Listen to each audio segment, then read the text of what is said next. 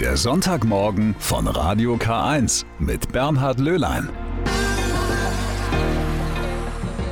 Und schon brennt die zweite Kerze am Adventskranz. Ja, das geht jetzt rasend schnell. Trotzdem, wir machen uns da keinen Stress. Diesen Sonntagmorgen, den gehen wir in aller Ruhe an. Ich freue mich, dass Sie wieder mit dabei sind. Gleich in der ersten Stunde, da stelle ich Ihnen einen barrierefreien Stadtführer vor. Der wird gerade für Eichstätt erstellt und der könnte auch Schule machen für andere Städte.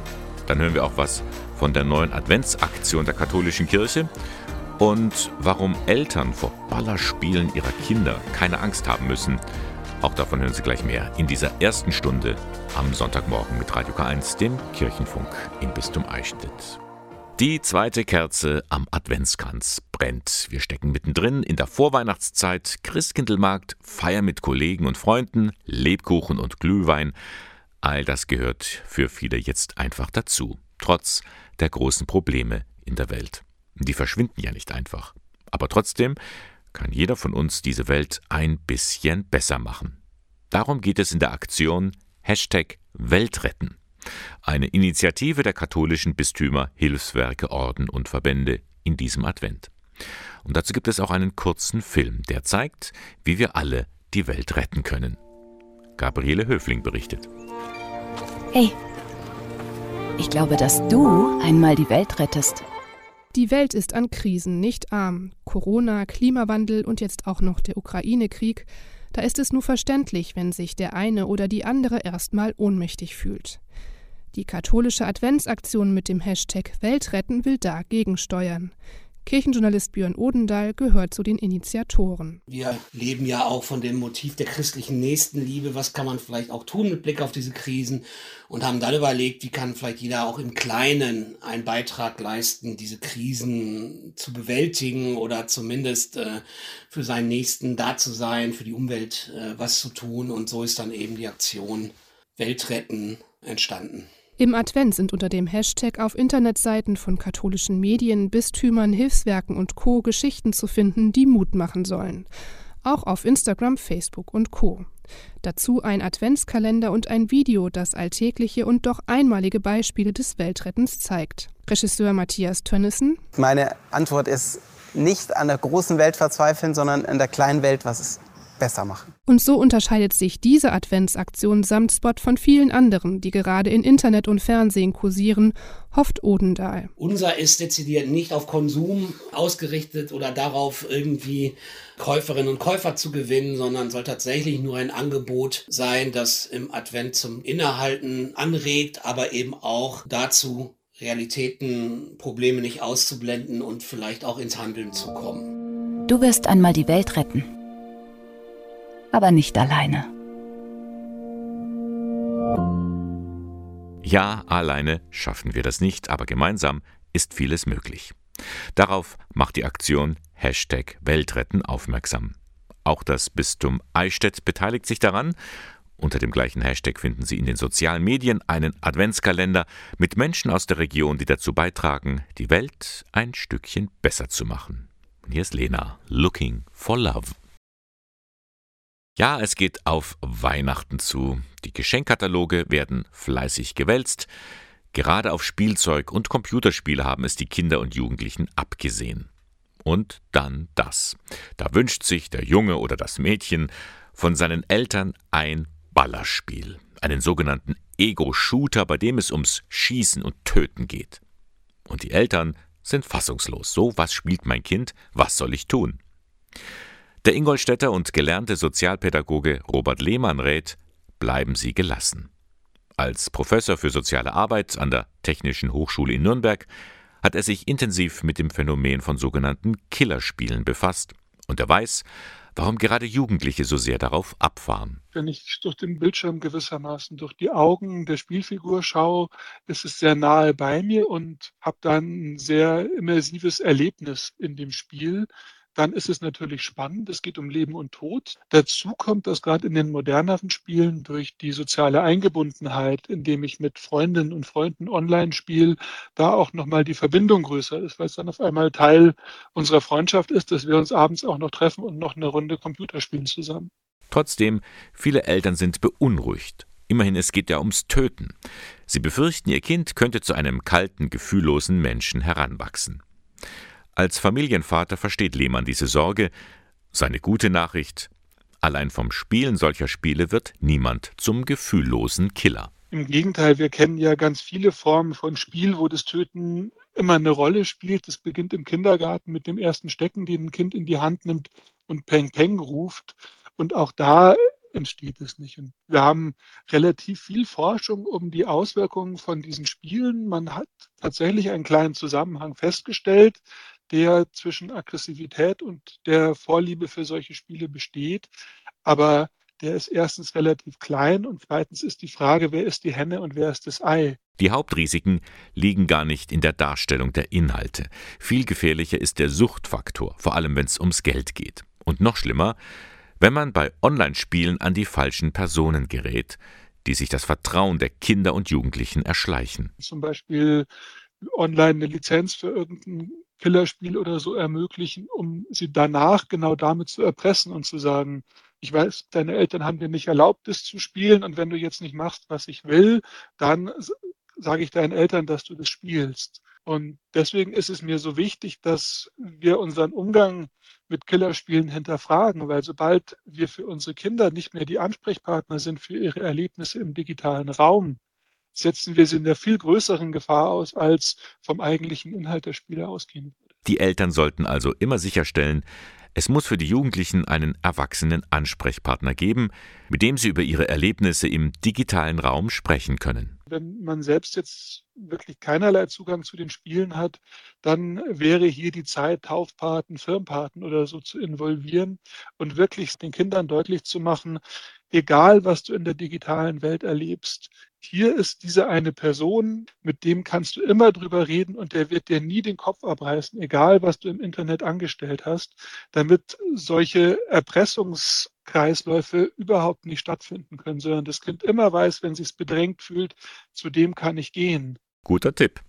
Tja, und was sollen Eltern nun tun, wenn sich ihr Kind tatsächlich ein Killerspiel zu Weihnachten wünscht, zum Fest des Friedens? Ich würde mit meinem Kind offen sprechen, die Vorbehalte ihm erklären, auch begreiflich machen, aber dennoch auch den Wunsch des Kindes erstmal wahrnehmen und als solchen akzeptieren, auf keinen Fall dämonisieren im Sinne von, oh Gott, mein Kind will Killerspiele, es geht den Bach runter. Das ist, glaube ich, heutzutage ein ganz normaler Wunsch und dann mit dem Kind gemeinsam im Gespräch einen guten Weg suchen, wie eben einerseits die eigenen Vorbehalte noch ihren Platz finden können, aber andererseits das Kind auch eine Möglichkeit hat, solche Spiele kennenzulernen, auszuprobieren und sich vielleicht auch eine eigene Meinung davon zu bilden. Sagt Robert Lehmann, Professor für soziale Arbeit an der Technischen Hochschule in Nürnberg. Er befasst sich mit dem Phänomen von sogenannten Killerspielen.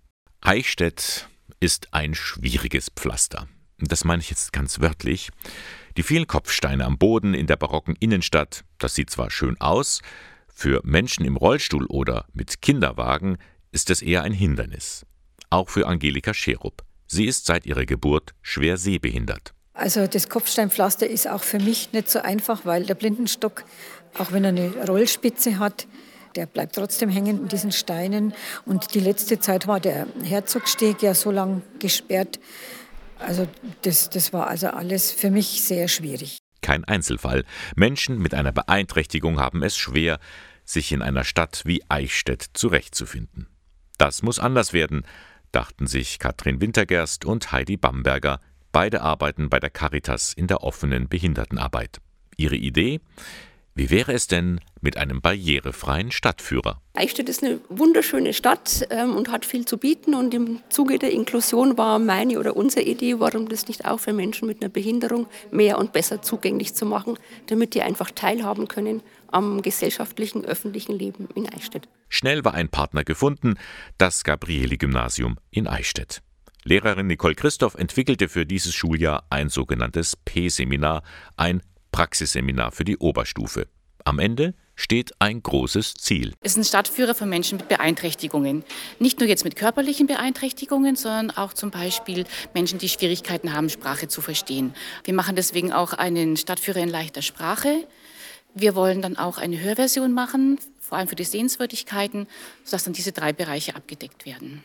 Die 15 Schülerinnen sind gerade dabei, fleißig zu recherchieren. Erste Erfahrungen haben sie schon gesammelt. Wir haben uns erstmal Eichstätt selbst angeschaut und halt auch so die Sehenswürdigkeiten und wie man auch da hinkommt. Uns ist auch aufgefallen, dass in fast jedem Geschäft eine kleine Stufe davor ist, dass man überhaupt gar nicht in die Geschäfte reinkommt und es auch keine Möglichkeit gibt, dass man da eine Rampe hintut oder es gäbe die Möglichkeit und die Ladenbesitzer machen es halt nicht. Das alles wurde schon mal aufgeschrieben, auch in leichter Sprache verfasst. Nächster Schritt. Welche Freizeitmöglichkeiten sind barrierefrei erreichbar? Wie sieht es aus mit einem Kinobesuch? Welche Restaurants sind geeignet? Die Jugendlichen haben richtig Lust auf diese Aufgabe. Ich finde diese redaktionelle Arbeit ziemlich interessant, einfach die Recherche und dann das Zusammenfassen und Artikel machen und am Ende das Buch dann wirklich rauskriegen und ein tolles Ergebnis haben. Wir müssen auf jeden Fall viel mehr Inklusivität schaffen. Ich meine, es fällt ja jedem in Eichstätt auch auf, diese ganzen Kopfsteinpflaster, viele Treppen. Es ist halt ein sehr großes Problem und ich finde es sehr schön, dass wir das jetzt angehen mal. Begeistert ist auch ihre Lehrerin. Nicole Christoph fühlt sich noch mehr motiviert als zu Beginn des Projekts. Ich merke jetzt, dass wir die Schüler begeistert sind, wirklich gute Sachen abliefern. Wir sind auch gelobt worden, zum Beispiel die Texte in leichter Sprache, die müssen ja abgenommen werden von einer Person, die die verstehen muss. Da sind meine Schüler ganz toll gelobt worden, dass sie sich so Mühe gegeben haben und dass es eigentlich für jemanden, der das noch nie gemacht hat, richtig gut hinbekommen haben. Und so sind alle schon gespannt auf das Endprodukt. Im Juni nächsten Jahres soll der Stadtführer in den verschiedenen Varianten fertig sein.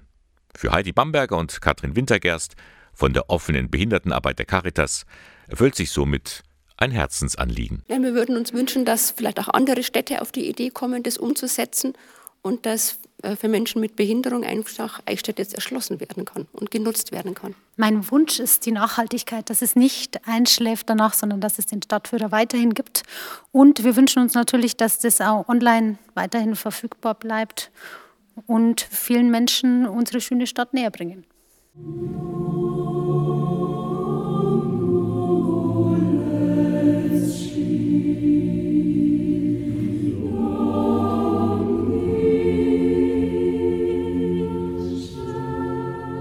Adventliche Klänge, die zu Herzen gehen, mal was anderes als das vorweihnachtliche Gedudel, das wir gerade jeden Tag zu hören bekommen. Es geht eben auch anders. Das beweist der rumänische Solemnischor. Der befindet sich gerade auf Tournee durch Österreich und Deutschland. Heute Abend gastiert er in Ingolstadt um 17 Uhr in der Franziskanerkirche. Auf dem Programm des rund 25-köpfigen Ensembles aus jungen Frauen und Männern stehen vor allem adventliche Weisen aus Rumänien und manche kommen sogar richtig fröhlich daher.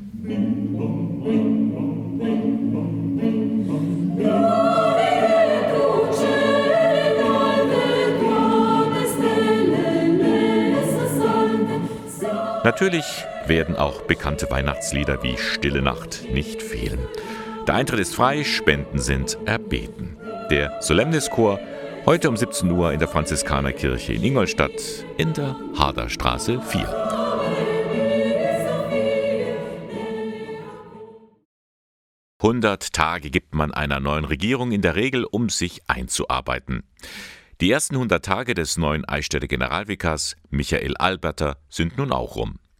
Selbst wer die Vorgänge in den vergangenen Wochen in der Diözese nur am Rande mitbekommen hat, der kann sich ausmalen, was da alles auf ihn regelrecht eingestürzt ist. Die Auswirkungen des Finanzskandals, der Missbrauchsfall aus den 60er Jahren, die Vertuschung von ehemaligen Verantwortlichen im Bistum. Für all das kann er nichts, aber mit all dem muss er nun umgehen. Fragt sich nur, wie. Zu Beginn seiner Amtszeit hat er ja gesagt, ich will mich vor den Problemen nicht wegducken. Und dazu steht er auch heute. Ich habe mich gestellt den Aufgaben und Situationen, die mir begegnen. Ich bin froh, dass ich es getan habe. Gleichzeitig gehe ich tatsächlich mit äh, Demut durch die Diözese und versuche einfach herauszustellen, dass wir auf den Menschen schauen und dass es ihm gut geht. Das mit dem durch die Diözese gehen darf man ruhig wörtlich verstehen. Denn Michael Alberter hat zusammen mit der Präventionsbeauftragten die Gemeinden aufgesucht, wo der Missbrauchstäter eingesetzt war. Auch wenn die Informationsabende und der Austausch mit den Menschen sehr anstrengend waren, sind wir doch jedes Mal zurückgefahren und wussten, dass wir was sehr Sinnvolles getan haben. Wir haben aufgeklärt, wir haben äh, Licht ins Dunkel gebracht, wir haben unseren Willen deutlich machen können, dass wir für Aufklärung stehen, für Transparenz und vor allem, dass nicht die Institution, sondern dass die Betroffenen im Vordergrund unserer Überlegungen stehen. Ein reiner Schreibtischtäter ist der neue Generalvikar ganz gewiss nicht. Natürlich gehören viele Sitzungen und Konferenzen zu seinem Tagesablauf, schließlich ist er dazu da, die Diözese zu verwalten. Aber Alberta geht zu den Menschen im ganzen Bistum, denn viele Ehrenamtliche und Hauptamtliche sind verunsichert. Stichwort Strategieprozess. Da sollen sie ein Pastoralkonzept erstellen und befürchten, am Ende wird vieles eingespart. Also ich habe dafür geworben, diese Finanzfrage, die Immobilienfrage ans Ende der Überlegungen zu stellen, aber vorher diese geistliche Bewegung, dieses Miteinander nach vorne gehen und miteinander im Glauben wachsen in den Vordergrund zu stellen. Insofern macht Alberta den Gemeinden auch Mut, schaut nicht nur auf das, was schief läuft in der Kirche, sondern nehmt die Sorgen und Freuden der Menschen vor Ort in den Blick. Wie kann ich denen eine Freundschaft mit Jesus anbieten? Also äh, wie kann ich in meinem Umfeld eine persönliche Gottesbeziehung ermöglichen? Da sind wir wieder beim Strategieprozess und da beim Punkt des Wachstums. Das Wachstum sehe ich da auch ein, als ein geistliches Wachstum. Dafür habe ich geworben in dem Verein draußen, wenn es ums Thema Pastoralkonzeptentwicklung ging. Es ist schon erstaunlich, mit welcher Ruhe und Besonnenheit er sein Amt als Generalvikar angenommen hat. Die ersten 100 Tage zeigen, er stellt sich den Herausforderungen. Dabei hilft ihm eine Erfahrung, die er in seinen 14 Jahren als Pfarrer in verschiedenen Gemeinden gesammelt hat. Arbeiten im Team. Zwischenmenschlicher Umgang ist ja das auch, was ich in der Pfarrei gerne gemacht habe, was ich da zu meinen Kern Aufgaben gezählt habe im Umgang mit dem Pastoralteam, mit den Leuten in der Pfarrei. Das führt sich jetzt fort, zwar in anderen Themen, mit anderen Personen und Zusammenhängen, aber dennoch immer im zwischenmenschlichen Bereich und im gemeinsamen Ringen. Gemeinsam um den richtigen Weg der Kirche ringen.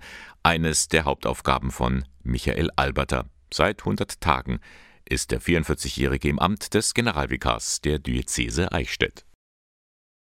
Morgen am 5. Dezember, am Montag, da ist der internationale Tag des Ehrenamtes.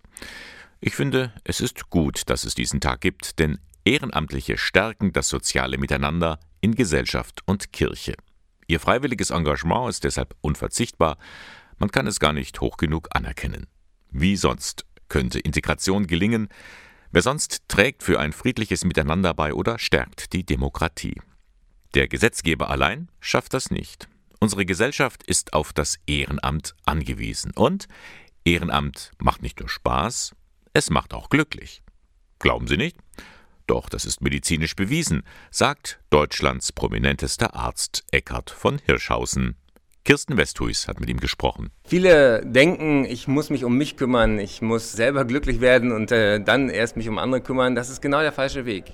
Man kann wirklich auch beweisen, auch in Studien, dass die glücklichsten Menschen die sind, die erstens einen Freundeskreis haben und zweitens sich für andere engagieren, weil das einem ganz viel positive Dinge vermitteln kann. Die Diagnose also Ehrenamt macht glücklich. Kabarettist und Mediziner Dr. Eckhard von Hirschhausen ist überzeugt vom Engagement für andere, auch weil es so viele angenehme Nebenwirkungen hat. Ich engagiere mich und ich sehe meistens im kleineren Umfeld, sehr viel schneller die Wirkung von dem, was ich tue.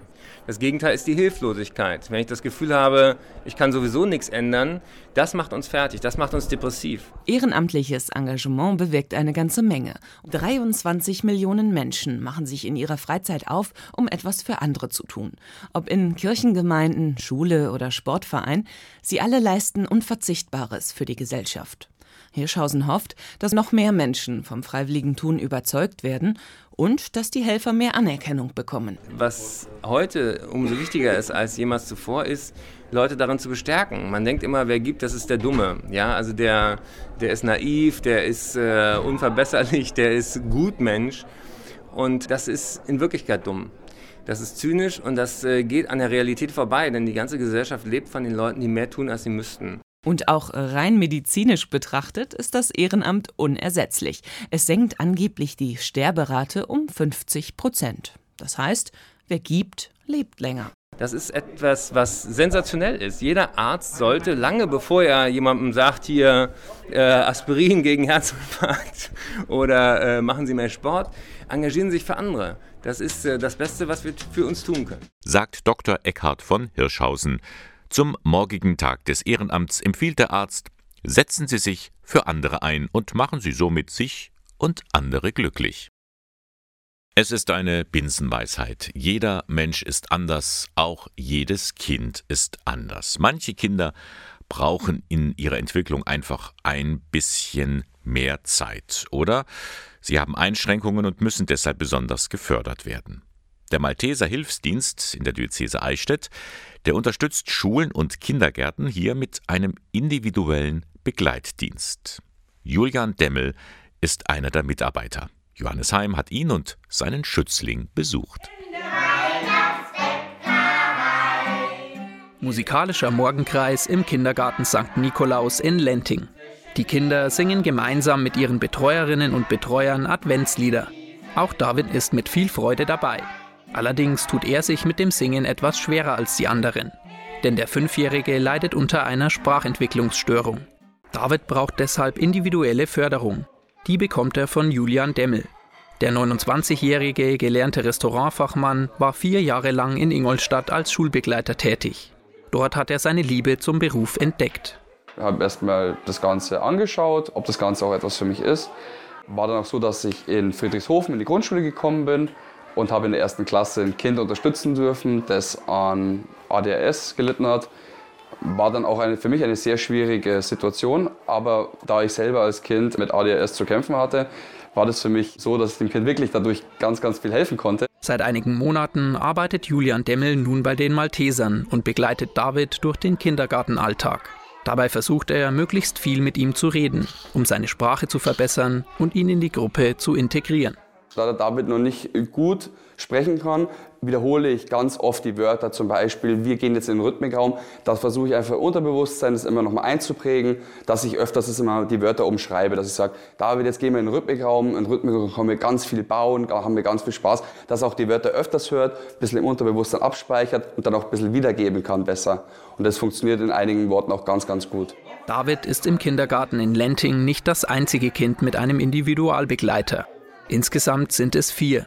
Für die Pädagoginnen ist der Begleitdienst in vielen Bereichen eine wichtige Unterstützung, verdeutlicht die Leiterin der Kindertagesstätte Birgit Dunz. Der Individualbegleiter unterstützt die dann in dem, dass er da sitzt, wo die Kinder selber nicht mehr weiterkommen. Das heißt, er ist für sie Sprachrohr, er ist für sie Vermittler, ähm, er schafft einer die Auszeiten, die sie brauchen, wenn sie eine Wahrnehmungsbeeinträchtigung haben, wenn die Reize zu groß sind und wenn die Kinder in der Gruppe eigentlich total überfordert sind dann nimmt der sie mit. Sie machen eine Auszeit in einem anderen Raum. Wenn die Sprache nicht da ist, dann ist er Sprachrohr und vermittelt bei Konflikten, äh, bahnt soziale Kontakte an, wenn es eine soziale Auffälligkeit ist. Im Rhythmikraum können sich David und die anderen Kinder austoben und miteinander spielen. Aber auch sonst hat Julian Demmel viel Zeit für seinen Schützling und nimmt ihn auch mal aus der Gruppe heraus, wenn es ihm zu viel wird. Oder er geht mit ihm und den anderen Kindern die Kaninchen füttern. Am wichtigsten ist für Julian Demmel, die Kinder durch seine Arbeit fit für ihr weiteres Leben zu machen. Wenn mir Kinder sehr wichtig sind, ich will, dass Kinder eine bessere Zukunft haben, auf jeden Fall. Dass Kinder auch mehr lernen, auch zum Beispiel, wenn der David mal oder andere Kinder auf eine Schule gehen, dass sie es leichter haben, wesentlich leichter haben, im Unterricht aufzupassen, mitzukommen natürlich auch, die äh, freudig sind am, am, Reden selber. Also je nachdem, was die Kinder für Defizite haben. In meinem Fall jetzt der David, dass der David einfach, wenn der David in die Schule kommt, die Wörter versteht, mitschreiben kann, rechnen kann, dass er einfach ein bisschen besser da drin ist. Seit er Julian als Begleiter an seiner Seite hat, lernt David immer besser sprechen und blüht auf. Die beiden sind mittlerweile ein richtig eingespieltes Team. So wird es bestimmt auch bald mit dem Singen klappen.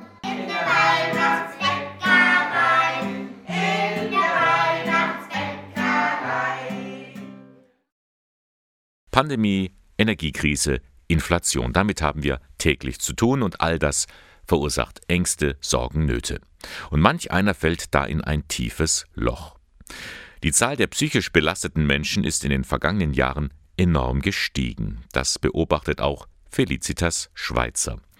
Sie ist psychologische Psychotherapeutin und Bereichsleiterin Psychologie im Zentrum für psychische Gesundheit am Klinikum Ingolstadt. Die Leute sind erstmal von realen Problemen mehr äh, betroffen. Sie grübeln darüber nach, äh, wie sie mit diesen Problemen umgehen können, was natürlich zu Schlafstörungen primär führen kann. Es kann dazu führen, dass die Freudfähigkeit nachlässt und dass ihnen einfach alle Probleme über den Kopf wachsen. Irgendwann kommen sie dann vielleicht an einem Punkt, da geht es nicht mehr weiter. Da ist der Berg einfach zu groß. Dann sollte man sich selber Hilfe suchen. Bei einer Depression ist es so, dass man, wenn man 14 Tage oder länger als 14 Tage so weit betroffen ist, dass man seine normalen Tätigkeiten nicht mehr ausüben kann, wenn man nicht mehr arbeiten gehen kann, wenn man nicht mehr aus dem Bett kommt, wenn man seine Hausarbeit oder was auch immer nicht mehr bewältigen kann, dann sollte man losgehen und sich Hilfe suchen. Und da ist es am besten, dass man sich primär an den Hausarzt wendet. Der Hausarzt ist der erste Ansprechpartner und auch am schnellsten zu erreichen. Aber nicht nur Betroffene leiden unter den Auswirkungen psychischer Erkrankungen, auch deren Familien, Freunde und Arbeitskollegen sind unmittelbar davon betroffen. Sie leiden mit und versuchen zu helfen. Bei einer Depression oder bei einer ausgereiften Angsterkrankung ist aber so das Helfen und die alltäglichen Ratschläge, tu dir doch mal was Gutes oder isst doch mal ein Eis oder, oder mach doch mal was Schönes, nutzen ja nichts, sodass der Angehörige genauso hilflos erstmal wird, wie er mit dieser Situation umgehen soll. Die Belastungen für den Angehörigen nehmen zu, zum Beispiel im Haushalt oder bei der Kinderbetreuung. Was der Betroffene nicht mehr leisten kann, müssen ja andere übernehmen. Hinzu kommen gerade bei Paaren zwischenmenschliche Probleme. Es kann zu Streitereien kommen, es kann zu Vorwürfen kommen oder aber auch der Angehörige fühlt sich im Stich gelassen bei der Bewältigung von Alltagsproblemen. Was aber können Angehörige tun? Wie sollen sie einen psychisch kranken Menschen begleiten? Wie sollen etwa Arbeitskollegen reagieren? Die Therapeutin weiß, es ist oft eine große Balance zwischen den eigenen Interessen und der Hilfe für die Betroffenen. Gerade wenn auch eine Eigen- oder Fremdgefährdung äh, was ja bei manchen psychischen Erkrankungen auftreten kann, auftritt, dann ist oft eine Grenze erreicht, wo der Angehörige das nicht mehr alleine stemmen kann. Abgesehen davon, dass der Angehörige nie Therapeut sein kann. Denn wir stehen mit dem Betroffenen in einer emotionalen Beziehung und da ist eine Therapie schlecht möglich. Eine Empfehlung von Felicitas Schweizer. Weitere können Sie von ihr morgen erfahren bei ihrem Vortrag zum Thema Wenn Angehörige psychisch krank werden. Dieser Vortrag morgen am 5. Dezember findet in Ingolstadt statt und zwar um 17.30 Uhr in den Räumlichkeiten der Caritas Kreisstelle in der Jesuitenstraße 1. Wir bekommen es alle hautnah mit. Seit dem Angriff Russlands auf die gesamte Ukraine sind die Preise für lebensnotwendige Güter wie Energie oder Lebensmittel stark gestiegen. Zu spüren bekommen das am ehesten die Menschen hierzulande, die sowieso schon an der Armutsgrenze leben. Sozialarbeiter Bernhard Gruber von der Caritas Kreisstelle Ingolstadt hat jeden Tag mit ihnen zu tun. Wie derzeit die Situation in der Beratung aussieht, darüber hat Peter Esser mit ihm gesprochen. Herr Gruber, durch die Energiekrise kommen jetzt vermehrt Menschen deshalb zu Ihnen? Ja, wir stellen auf jeden Fall jetzt einen Anstieg von Ratsuchenden fest, die aufgrund der enorm gestiegenen Energiepreise unsere Beratungsstelle aufsuchen. Welche Leute kommen denn vor allem und mit welchen rechnen Sie noch? Ja gut, es äh, kommen derzeit äh, sehr viele Menschen aus dem Niedriglohnbereich und dann natürlich auch äh, Menschen, die im Sozialleistungsbezug sind. Hier geht es aber vor allem um Strom. Man muss ja bei der ganzen Problematik ohnehin zwischen Strom und Heizkosten unterscheiden. Können Sie das kurz darlegen, welche unterschiedlichen Problematiken es bei Stromerhöhung und bei Heizkostenerhöhung gibt? Wenn wir jetzt die sozialen Leistungen anschauen, wie jetzt Arbeitslosengeld 2, jetzt dann ja in Bürgergeld umbenannt oder auch Grundsicherung, dann äh, müssen wir Folgendes feststellen. Die Gaspreiserhöhung oder auch äh, die erhöhten Kosten beim Öl, die sind ja in den Unterkunftskosten enthalten und werden in der Regel von den Ämtern mit übernommen während es beim Strom so ist, dass der Strom im Regelbedarf enthalten ist. Also derzeit beträgt der 449 Euro. Er soll dann ab Januar auf 502 Euro erhöht werden. Und hier ist es also so, dass jede Erhöhung die Leute wirklich massiv äh, betrifft, weil das müssen die aus ihrem eigenen Geldbeutel bezahlen. Was gibt es denn da für eine Lösung für die Leute? Gibt es dann Ratenzahlungen oder welche Lösung gibt es für die Leute? Also beim Strom ist es so, dass die mit ihren Versorgern eine sogenannte Abwendungsvereinbarung machen können. Die muss der Stromversorger auch anbieten. Das Problem, das wir aber sehen, ist, dass diese Ratenzahlungsvereinbarungen meistens nur auf sechs Monate geschlossen werden. Hier wäre auch noch ein Spielraum bis zu 24 Monaten und es wäre für die Leute auf jeden Fall eine Erleichterung. Aber könnte man nicht überhaupt zur Politik sagen, äh, macht das bei den Strompreisen genauso wie bei den Heizkosten, dass das quasi von den Sozialbehörden übernommen wird? Also wir fordern ja schon seit langem, dass die Stromkosten aus dem Regelsatz herausgenommen werden, sodass also die angemessenen Stromkosten dann auch sowie die Heizungskosten über das Amt bezahlt werden. Jetzt bei Gas, wenn da auf jemand auf einmal 2000 Euro Nachzahlung hat und das nicht bezahlen kann, welche Lösung gibt es denn da? Da gibt es, glaube ich, dann, was die Leute aber nicht wissen, die Lösung, dass jemand auch nur für einen Monat quasi Hartz IV bzw. Bürgergeld beantragen kann. Ja, genau so ist es. Wenn ein Bedarf für einen Monat gegeben ist, infolge zum Beispiel einer erhöhten Jahresabrechnung, dann äh, besteht die Möglichkeit für einen Monat Arbeitslosengeld 2 beim Jobcenter zu beantragen oder beim Sozialamt, wenn man Grundsicherungsbezieher ist.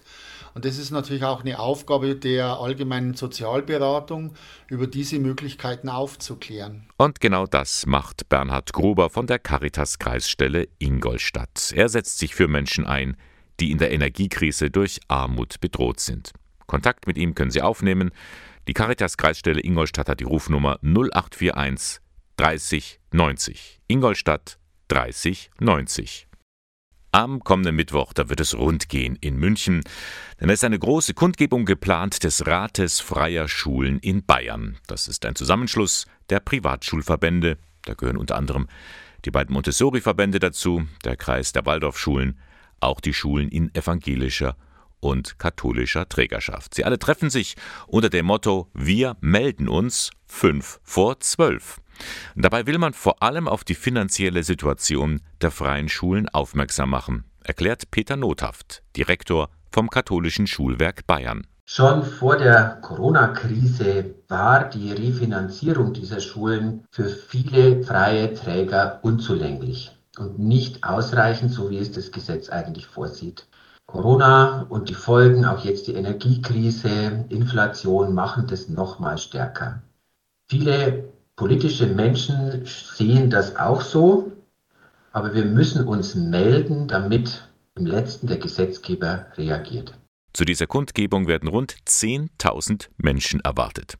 Die meisten von ihnen werden Schülerinnen und Schüler sein. Und das geht, denn es handelt sich ja nicht um eine Demonstration, sondern um eine Unterrichtsstunde, bei der auf einen besonderen Rechenfehler aufmerksam gemacht werden soll. Vorne steht dann tatsächlich ein Mathelehrer. Der aufzeigt, aus welchen Elementen sich so eine Schulfinanzierung zusammensetzt und was passiert, wenn ein zentrales Element, da geht es um die Lehrer-Schüler-Relation, die für den Betriebszuschuss ganz ausschlaggebend ist, wenn die, ich sage es mal vorsichtig, einseitig berechnet wird. Und wenn sich das über Jahre summiert, sind wir im zweistelligen Millionenbereich, die abgehen. Hier muss eben etwas geklärt werden. Auch die Schulen der Diözese Eichstätt beteiligen sich daran. Der Leiter der Schulabteilung Vitus Lehnmeier rechnet mit etwa 500 Lehrern, Schülern und auch Eltern aus Eichstätt, Ingolstadt und Abenberg. Im Rahmen des Unterrichts ist es so, dass wir ja einen Auftrag haben, die Schüler auch politisch zu bilden. Und diese politische Bildung ist theoretisch im Unterricht durchgearbeitet worden und als Abschluss eines Projektes steht gerne immer eine, ein Praxisbezug auf dem Programm und da bietet es sich doch an, eine Thematik zu wählen, die auch mit den Schülern was zu tun hat und mit der Schülerrealität. Die Schülerinnen und Schüler nehmen alle freiwillig an dieser Kundgebung teil. Und sie sind gut vorbereitet. Also im Gro kommt aus den verschiedenen Schulen die Rückmeldung, dass die Schüler hier dahinter stehen und dabei sein wollen und sich da auch für die Sache engagieren wollen. Von Elternseite haben wir bekommen, wieso haben wir das nicht schon früher gemacht? Und somit fühlen wir uns schon bestätigt, diesen Weg jetzt auch zu gehen. Nun kann man also gespannt sein auf die Kundgebung am Mittwoch in München. Die freien Schulen wollen eigentlich nur das, was den staatlichen Schulen auch zukommt, einen Ausgleich für die gestiegenen Mehrkosten. Ob das Ganze ein Erfolg wird? Peter Nothaft vom katholischen Schulwerk ist zuversichtlich. Wir erleben gerade die letzten Tage sehr viel Bewegung von Seiten des Bayerischen Landtags. Die hätte es zu diesem Zeitpunkt nicht gegeben, wenn die Damen und Herren im Landtag nicht wüssten, nächste Woche kommt da eine riesige Gruppe auf den Königsplatz. Mit Headlights von Robin Schulz geht der Sonntagmorgen von Radio K1 zu Ende. Und wir blicken wie immer am Ende noch einmal zurück auf die vergangenen drei Stunden. 100 Tage ist er nun im Amt, der Generalvikar im Bistum Eichstätt, Michael Alberter. Und da sind schon eine ganze Menge an Problemen gleich zu Beginn seiner Amtszeit auf ihn zugekommen. Er, das hat er schon zu Beginn seiner Amtszeit gesagt, er duckt sich nicht weg und er hält Wort. Ich habe mich gestellt den Aufgaben und Situationen, die mir begegnen. Ich bin froh, dass ich es getan habe. Gleichzeitig gehe ich tatsächlich mit äh, Demut durch die Diözese und versuche einfach herauszustellen, dass wir auf den Menschen schauen und dass es ihm gut geht.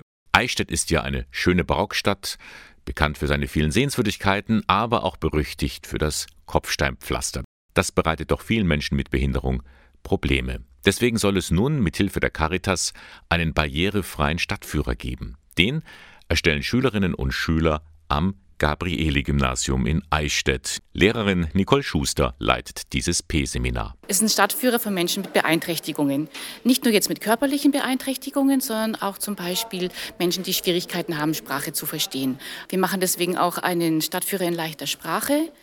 Wir wollen dann auch eine Hörversion machen, vor allem für die Sehenswürdigkeiten, sodass dann diese drei Bereiche abgedeckt werden. Und natürlich haben wir auch einen Blick auf die kommende Woche geworfen. Morgen zum Beispiel, da ist der internationale Tag des Ehrenamtes. Und der berühmte Mediziner Dr. Eckhard von Hirschhausen, er empfiehlt, setzen Sie sich für andere ein, denn das macht glücklich. Viele denken, ich muss mich um mich kümmern, ich muss selber glücklich werden und äh, dann erst mich um andere kümmern. Das ist genau der falsche Weg. Ähm, man kann wirklich auch beweisen, auch in Studien, dass die glücklichsten Menschen die sind, die erstens einen Freundeskreis haben und zweitens sich für andere engagieren, weil das einem ganz viel positive Dinge vermitteln kann. In diesem Sinne wünsche ich Ihnen einen einsatzfreudigen Sonntag. Machen Sie sich und anderen eine Freude. Das war der Sonntagmorgen von Radio K1, dem Kirchenfunk im Bistum Eichstätt. Sie finden uns in der Luitpoldstraße 2. Moderation und Redaktion der Sendung Bernhard Löhlein. Ich verabschiede mich, freue mich auf den nächsten Sonntag mit Ihnen. Bis dann.